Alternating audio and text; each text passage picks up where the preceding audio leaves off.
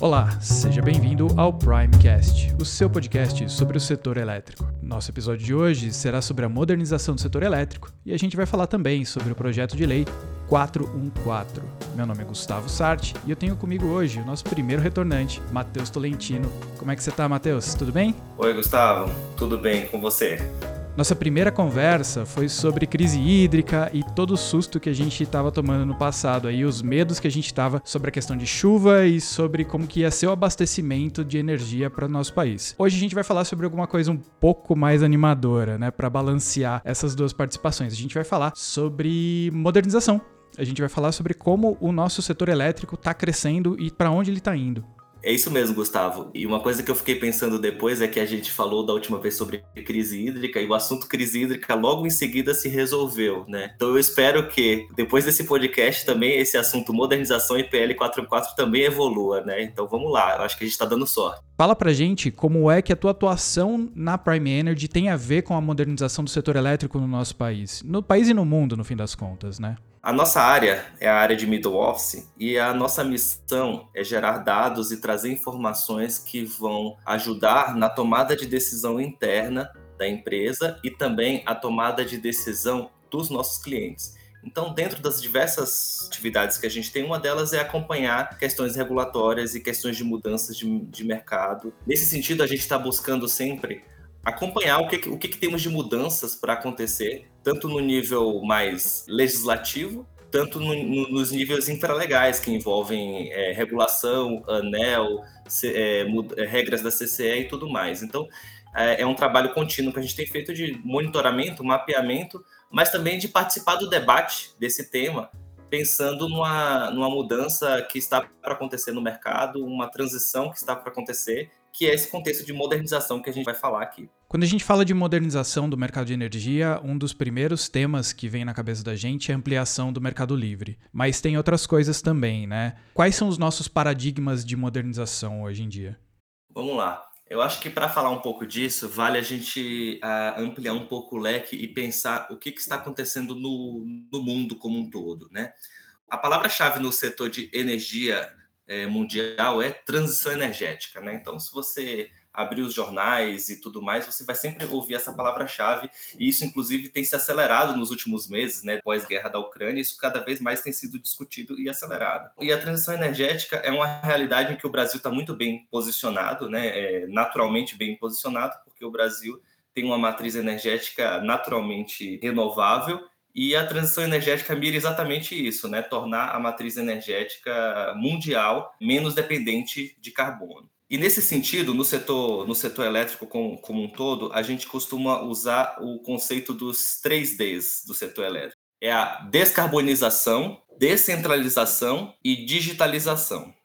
Começando pela descarbonização, é esse conceito mesmo da matriz energética mundial cada vez mais renovável e menos dependente de carbono e nesse sentido o Brasil ele, é bem, é, ele está bem competitivo e já é uma realidade. Então, quando a gente pensa em mercado livre de energia, o mercado livre de energia ele expande hoje basicamente através de energia eólica e energia solar. Essa já é a realidade no mercado livre. Inclusive, a expansão do setor elétrico brasileiro basicamente hoje está acontecendo via mercado livre e via essas fontes que eu falei. Temos a descentralização. A ideia da descentralização é que cada vez mais a, a tomada de decisão e os processos de, de decisão do setor energético e do setor elétrico é, ele acontece de uma forma não centralizada e não coordenada né? E aí a gente vê como exemplo disso principalmente a geração distribuída, que é uma realidade que já está acontecendo hoje, onde o consumidor ele começa a ter uma participação muito mais efetiva no processo de decisão dele, onde ele não depende simplesmente da regulamentação e da, e da regulação, ele simplesmente vai tomando as suas decisões com base nos incentivos que são dados para ele. Né?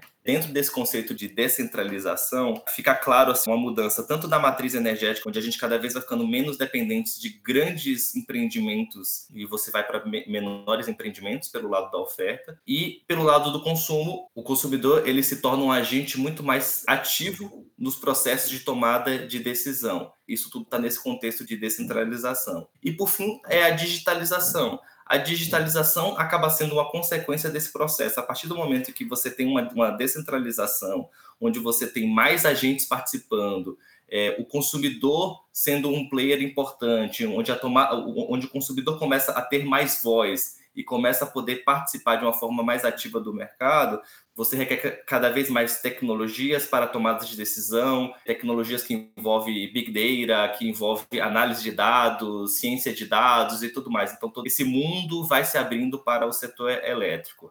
Então, se a gente fosse desenhar um cenário ideal para a gente, quando a gente fala de descarbonização, a gente estaria parando de usar carvão, gasolina, diesel, para passar a usar fontes mais sustentáveis, como eólica e solar. Aí se aproveitaria dessas fontes eólica, elétrica e coisas do tipo para produzir mais perto da onde essa energia ia ser consumida e fazer um monitoramento e um aperfeiçoamento de como se usa essa energia elétrica a partir de mensuração digital.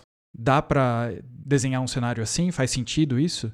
Com certeza, isso é uma mudança que está acontecendo. E aí, o que, que isso significa na prática? Né? Na prática, a gente vai estar discutindo nos próximos anos a, a, questão de que o consumidor ele vai começar a tomar decisões quanto à aquisição de um carro elétrico e ele vai ter uma bateria no carro dele e ele vai ser carregado. A partir do momento que ele está sendo carregado, ele pode se tornar ativo no, no, no sistema como um todo, onde ele pode funcionar como reversível também, por exemplo, onde ele pode carregar ou descarregar a depender do, do horário. É o consumidor colocando a placa solar na casa dele. É o consumidor de maior porte tomando decisões de investimento para ser um, um, um autoprodutor. É o consumidor utilizando a sua modulação horária para a tomada, a tomada de decisão. Então, é, é, aquela, é aquela ideia de que ele vai consumir mais ou menos a depender do, da necessidade do sistema. Tudo que a gente está falando aqui passa muito pela questão do consumidor estar ativo no mercado, mais ativo no mercado de energia. Só que para isso acontecer, a gente precisa de tecnologia e digitalização e uma expertise maior para esse consumidor poder tomar esse tipo de decisão. Quando a gente está falando de transição energética e a gente pensa fora do país, se a gente for pensar, por exemplo, na Europa, eles usam muitas usinas a carvão, energia nuclear. E aqui no Brasil, quando a gente fala de transição energética, como é que a gente está? Qual que é o panorama? Da onde a gente está saindo e para onde a gente quer ir? O Brasil ele é privilegiado nesse processo porque a, a nossa matriz energética ela é majoritariamente renovável, né? Quando você considera que, é, que a hidráulica ela é renovável e o mais importante de tudo é que ela expande hoje basicamente com energia renovável, como eu já tinha comentado, é, a, é o grande vetor de crescimento e de, e de expansão. Então o Brasil está muito bem posicionado nesse sentido do primeiro D de descarbonização. Onde o Brasil precisa evoluir mais? O Brasil precisa evoluir na, na parcela em que o consumidor ele se torna um, um player ativo, ativo no mercado. Nesse sentido, vale lembrar do histórico dessa discussão de participação do consumidor. Quando a gente vai para o histórico do, do setor elétrico brasileiro, é, a gente passou já por diversos, diversos momentos de reestruturação, é, discussão de novos modelos setoriais e tudo mais. Quando a gente vai lá para a primeira grande reestruturação que ocorreu, que foi a partir de 1995, havia um desenho lá atrás já em que se vislumbrava que o consumidor ele se tornaria livre até o início dos anos 2000. Então, ali por volta de 2003, o, o, todos os consumidores do mercado seriam livres. Isso por uma série de fatores não aconteceu. Um desses próprios fatores foi o racionamento de 2001, né? É, essas coisas foram sendo, sendo adiadas e a, a abertura de mercado ela não aconteceu. A partir de 2016, esse assunto voltou com, de uma forma muito mais forte no, no mercado. E, e aí eu convido você, se tiver interesse a, a, acompanhar esse debate, é, procurar sobre o tema Consulta Pública número 33, que ela acontece em 2016. O Ministério de Minas e Energia chama essa consulta pública para discutir esse assunto de modernização do setor elétrico. E é bem interessante que naquele momento já se falava assim: ou a gente moderniza a, o marco legal do setor elétrico, ou o consumidor vai se modernizar de forma desordenada, sem controle, porque simplesmente isso é uma realidade que está acontecendo no mundo como um todo. Então, a partir da consulta pública 33 de 2016, se começa essa discussão de como vamos modernizar e para onde iremos. Né? Parte dessa consulta pública, número 33, já foi se convertendo em projetos de leis em, ou em medidas provisórias, né? então ela foi quebrada em, em vários pedaços, né? e algumas leis já foram até, já foram até aprovadas, né? Só que uma coisa essencial ainda não foi aprovada. E aí a gente entra na PL 414. Qual é a essência dessa PL 414? É exatamente dar a liberdade de opção de contratação de energia para o consumidor. A essência da PL 414 é que, dentro de um determinado horizonte de tempo, todos os consumidores possam se tornar livres e eles possam escolher como eles querem contratar energia, de quem eles querem contratar energia, qual fonte eles possam contratar, que hoje é algo restrito para um, um pequeno grupo de consumidores, que são os consumidores que hoje são elegíveis ao Mercado Livre. Ocorre que, para que eu possa liberalizar o mercado livre para todo mundo, e aí quando eu falo liberalizar para todo mundo, é chegar inclusive para o consumidor residencial. Então, sou eu, você que está ouvindo na sua casa, poder selecionar o seu fornecedor.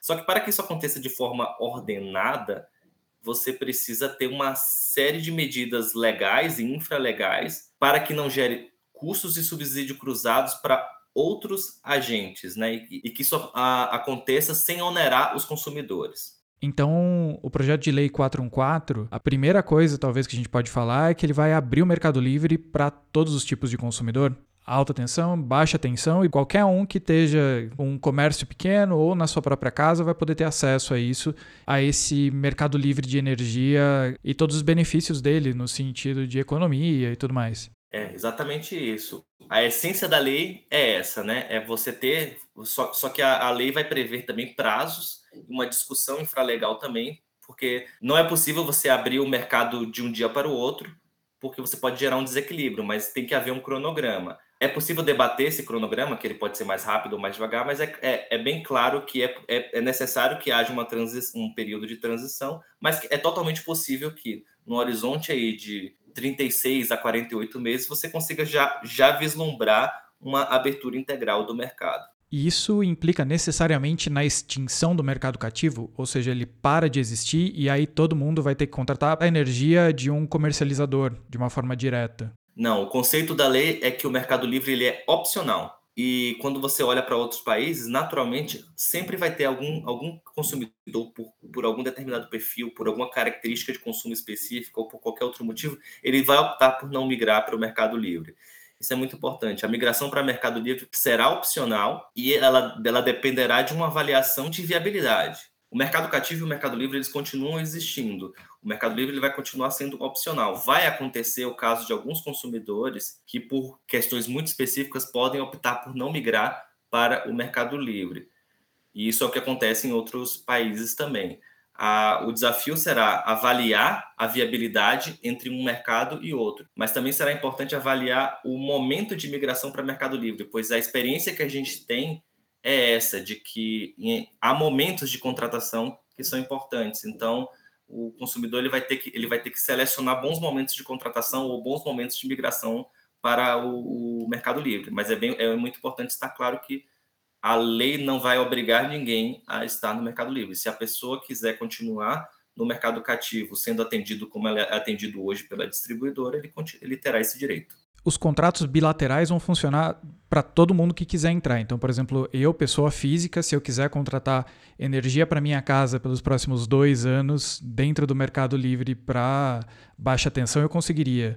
Sim, o, o princípio da lei é, é, esse. É claro que a gente vai ter que discutir várias medidas infra, infralegais que vão envolver a regulamentação de como que vai ser o detalhamento, como que eu vou poder proteger a relação entre quem está vendendo e quem está comprando, pensando que é um mercado é um mercado de varejo, tem toda uma série de detalhamentos que a lei já endereça boa parte disso daí. Claro que ela vai a, a PL 414 ela vai, vai endereçar de uma forma mais macro, e a gente vai ter que entrar nos assuntos infralegais, que vai envolver uma discussão com a ANEL, uma discussão com a Câmara de Comercialização de Energia Elétrica, para a gente chegar num modelo que seja bom tanto para o consumidor quanto para o agente comercializador que até pela lei, se você for buscar lá na, na lei, é, já está previsto lá a, a, a, a, figura do comercializador varejista, que é uma figura que já existe hoje. Inclusive, hoje, o consumidor que é livre hoje, ele pode ser atendido via comercializador varejista, e esse comercializador varejista ele vai crescendo a sua importância no decorrer do tempo, pois os consumidores de menor porte ele não, eles não vão conseguir é, participar do mercado com toda a complexidade do mercado. A ideia do comercializador varejista é que ele seja, ele simplifique os processos para que esse consumidor, eu na minha casa, possa acessar esse mercado com energia mais barata, com uma energia com um selo renovável e tudo mais. Isso é muito legal. Se vocês quiserem aprender um pouquinho mais sobre comercializadora varejista, a gente teve um episódio no comecinho do ano com o Augusto Yoshida, justamente sobre esse tema. É bem legal, vale a pena dar uma olhada lá no que a gente falou. E a gente entende que com a abertura de, de mercado, ele vai, ele vai ser muito semelhante ao, ao como é o mercado hoje de telecomunicações, onde você pode selecionar o seu fornecedor de telefonia, né? O seu telefone ali continua sendo o mesmo, mas você vai contratar, você contrata pacote de dados, você pode contratar com empresa X, empresa Y, uh, e você pode fazer a sua, a, a sua, migração. No mercado de energia vai, vai ser algo muito semelhante, né? Onde você vai poder contratar, em vez de você contratar um pacote de dados, ou pacote de voz, né? Você vai pro, é, contratar um pacote de quilowatt-horas, né? E aí a, a, forma como isso vai ser contratado, cada, cada agente comercializador varejista provavelmente vai criar um, um pacote diferenciado e vai caber ao, ao, consumidor, junto com, com esses agentes vendedores, chegarem num, num, produto que faça sentido para ambos. Né? E aí a criatividade, a criatividade vai ser infinita, mas, a, mas com certeza o consumidor vai ter um poder muito maior de decisão, pois ele vai, ele vai conseguir identificar ah, para o meu perfil de consumo, para as minhas características aqui, é, esse, esse, esse pacote de quilowatt-horas é mais interessante ou menos interessante para mim, e ele vai poder tomar essa decisão, assim como hoje eu posso tomar a minha decisão com relação à portabilidade da minha conta de telefonia. Deixa eu perguntar uma coisa e fazer de advogado do diabo aqui. Existem pessoas que são críticas ao mercado livre de energia e que dizem que isso pode trazer algumas inseguranças para os consumidores. Isso existe mesmo? Como é que funciona? As críticas elas são válidas e eu vejo duas críticas muito importantes e elas já estão sendo endereçadas pela PL 414. A, a, a primeira crítica que a gente sempre ouviu sobre abertura de mercado ela está associada à questão de, da expansão do, do setor elétrico. Quando se desenhou o modelo, o, o modelo que a gente tem hoje, é, ele foi desenhado no sentido em que a distribuidora tinha que contratar energia de longo prazo, e essa contratação de energia de longo prazo era o que garantia o financiamento da expansão do setor elétrico brasileiro. Então, um pouquinho complexo esse conceito, mas só para explicar um pouco de, um, de uma forma bem, bem simplificada. Imagina que eu sou um empreendedor de uma usina eólica e eu quero construir. Eu preciso tomar um, um financiamento no banco. Para tomar esse financiamento do banco, você tem que apresentar alguma coisa em garantia. Tipicamente, eles, o, o, que os bancos aceitavam eram os contratos das distribuidoras, que eram contratos bastante longos, de 20 e 30 anos, que é o contrato do mercado do mercado cativo. E por isso a expansão ela só acontecia via é, mercado cativo e não via mercado livre. Então, a crítica era: se todo mundo migrar para o mercado livre, não vai haver expansão. Isso já não, não é mais verdade e os dados já mostram isso. A grande maioria da expansão do mercado hoje já acontece via mercado livre, porque o mercado evoluiu, os mecanismos de financiamento já evoluíram e as coisas já estão acontecendo nesse sentido de uma expansão via mercado livre. Então, essa primeira crítica já está bem endereçada. Um, uma subsidiária dessa primeira crítica é a questão da segurança do sistema. Como que você vai garantir a segurança do sistema, já que o, o, o Mercado Livre ele, ele, atua de uma forma descentralizada, até é um dos Ds, né, da, da, que a gente comentou ali, né? E como é que você vai garantir essa, essa segurança? A PL 414 também cria mecanismos em que você ainda vai ter a segurança do sistema ainda será de forma centralizada. E aí eu vou, me permite entrar de novo num detalhamento técnico, claro, para quem quiser entrar um pouco mais no detalhe disso, mas tá, tem lá um conceito de separação de lastro e energia. Tudo que você ouvir sobre lastro de, la, é, separação de lastro e energia está nesse conceito. O conceito do lastro é exatamente é, deixar na mão do, do governo a segurança do sistema. Então, Claro, tem um, todo um detalhamento ali de como aquilo ali vai funcionar. Acho que não, vai, não cabe num, num podcast de alguns minutos explicar tudo isso, mas está endereçado na PL 414 essa questão da segurança do sistema. Uma segunda crítica ao Mercado Livre que costuma se ouvir por aí é que quem não migra para o Mercado Livre de Energia às vezes paga a conta da migração dos outros. Isso é real? Não é? Como é que funciona isso? É, esse conceito que você está falando aí se refere, tecnicamente a gente chama de contrato legado, que é a ideia dos contratos que ficaram com a distribuidora uma vez que aquele consumidor migrou para o mercado livre. Se isso vai gerar um custo ou não, depende muito da conjuntura. Pode virar um custo, pode virar um benefício e tudo mais. A ideia é neutralizar aquele consumidor que optou por ficar cativo no sentido de que esse risco ele não pode carregar, esse risco acaba ficando para quem vai para o mercado livre.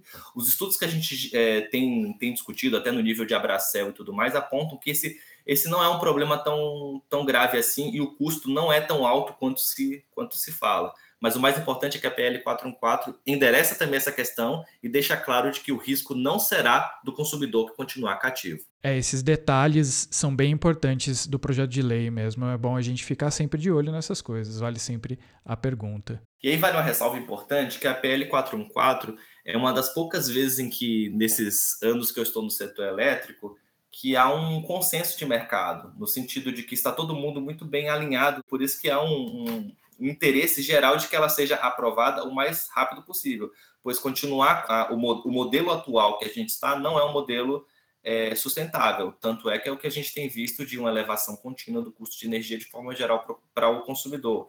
E quando você abre a conta, a conta de energia como um, como um todo, existe uma linha muito grande de subsídios, né? É, os subsídios da, dentro da conta de luz são muito, são, são muito altos e isso tem que ser resolvido e endereçado e tem que haver toda uma racionalização e uma correta sinalização de custos. Isso é uma coisa muito importante. E isso a PL 414 também trabalha. Para fechar, me diz uma coisa: como é que está a nossa perspectiva de aprovação e de implementação das coisas que estão sendo propostas nesse projeto de lei? Porque, muito bem, a gente sabe que às vezes leis passam, mas leis não, não funcionam. A gente está com boas perspectivas de uma modernização ordenada no setor? A gente está bastante otimista que essa aprovação aconteça. A gente sabe que a janela é curta, mas é como eu comentei, a gente percebe que há um consenso nesse sentido, né? É, independente do que aconteça do ponto de vista de cenário eleitoral, essas diretrizes já estão dadas há bastante tempo e a gente não, não vislumbra uma, uma mudança abrupta de cenário. Claro que uma eventual eleição mude um pouco é, o cenário para um lado ou para o outro, mas é como eu comentei, o que, o que está na PL 414 já é um consenso de mercado e é uma sinalização mundial. O mundo todo está caminhando para esse mesmo lado, como eu comentei, de transição energética, 3Ds e tudo mais. E se não houver esse movimento da PL 414, a transição vai acontecer quer queiramos ou não, né? A questão é o quanto que essa, essa, essa transição acontecerá de forma ordenada e com uma, um controle maior do ponto de vista legal e infralegal e uma ordenação e coordenação da ANEL, ou ela vai acontecer como já está acontecendo hoje, né? E, e isso é uma realidade. As pessoas vão comprando seus carros elétricos, vão instalando placa solar na sua, nas suas casas, os agentes vão tomando decisões com relação a, a ao uso de bateria ou não e coisas do tipo. Então, se quer queiramos ou não, a transição energética já está acontecendo. Mas quanto mais organizada ela acontecer, menor, menor será o custo total para o Brasil. E por fim, para colocar você na fogueira mais um pouco, porque eu sei que isso é um assunto que é difícil, quer dizer que daqui a alguns meses, alguns anos, eu posso ligar aí na Prime e pedir para comprar energia para minha casa aí com vocês. E se isso acontecer, eu recebo uma conta de vocês e outra da distribuidora aqui da minha cidade ou não? Como é que fica? Pois é, isso aí você levanta um ponto que é bem interessante, que vai ser um ponto de debate quando a gente entrar nos assuntos infralegais, regulamentação junto ao ANEL e tudo mais. Mas é, é bem interessante isso daí, porque o que acontece, quando você paga a sua conta de luz, existem ali duas parcelas principais ali, né? Vou, estou simplificando porque tem vários outros detalhes, não vou entrar em, em, em impostos, em encargos, nada disso. Mas vamos simplificar. Idealmente falando, você está pagando pelo, pela energia em si e pelo transporte daquela energia. Então, a analogia comercial que o pessoal sempre usa é a história de que você compra um produto, você tem que pagar pela transportadora, o caminhãozinho para chegar. Então, são duas coisas o custo ali daquele poste que entrega energia na sua casa, esse é um custo de monopólio que é da distribuidora. Então, a, a, a distribuidora é um monopólio natural, que ela tem uma concessão, e você vai ter que continuar pagando pelo, entre aspas, aluguel daquele poste que está entregando energia na sua casa. O que você vai ter liberdade é de onde vai vir essa, essa energia. Eu quero comprar a energia daquela hidrelétrica específica X, ou eu quero comprar daquela eólica específica, de uma solar, ou de uma fonte, de um mix de fonte, coisas do tipo. É isso que você vai poder que você vai poder selecionar. E aí realmente você levanta um ponto muito interessante que é, hoje para quem está no Mercado Livre, e aí quem está nos ouvindo que está no Mercado Livre, sabe que tem um nível ali de complexidade envolvendo algumas, as contas são separadas, você recebe uma, uma conta, você paga da distribuidora, outra conta você paga, paga da, é, vem, vem do, do fornecedor de energia, tem a conta da CCE e tudo mais. É claro que numa abertura de mercado, isso tudo vai ser empacotado e, se, e tem que ser o mais simples possível. Hoje, por exemplo, a gente comentou do... É, Hoje, por exemplo, o, existe já a figura do comercializador varejista. O comercializador varejista já é uma simplificação nesse sentido de você não ter uma série de contas espalhadas. Mas vai ter uma discussão também sobre como que vai chegar a conta para o consumidor residencial no fim do dia. Ele vai receber duas contas, no sentido de uma conta ainda, a, a, conta do aluguel do poste, vamos dizer assim, mais a conta da energia vão ser contas separadas ou ela tem que ser uma conta única, né? Isso vai, isso vai, vai ser cenas dos próximos capítulos, né? Claro que a gente a gente pensando com a cabeça de um consumidor, e eu pensando eu mesmo na minha casa, eu quero ter o mais simples possível. Então, e, então da nossa parte aqui, o que a gente, o que a gente quer defender quando a gente entrar na, nas medidas infra, infralegais é que seja o mais simples possível, mas o mais transparente possível para o consumidor final, para que ele perceba que ele está tendo a economia que foi prometida para ele, mas também seja simples dele entender e operacionalizar isso na casa dele, assim como é simples a conta de telefonia dele, por exemplo. Cenas dos próximos capítulos, como é que a gente vai pagar esse frete, então? É isso aí. Matheus, muito obrigado pelo nosso papo e logo mais, quem sabe a gente se conversa de novo. Beleza, muito obrigado. Acho que é um debate muito interessante. Eu realmente quero voltar para falar disso aí o mais breve possível, já com a PL 414 aprovada e já discutindo esses pequenos detalhes aí, como você comentou. Então é isso. Tchau, tchau. Tchau, tchau. Primecast está disponível nas principais plataformas de podcast. Para mais informações sobre o mercado de energia, acesse primeenergy.com.br.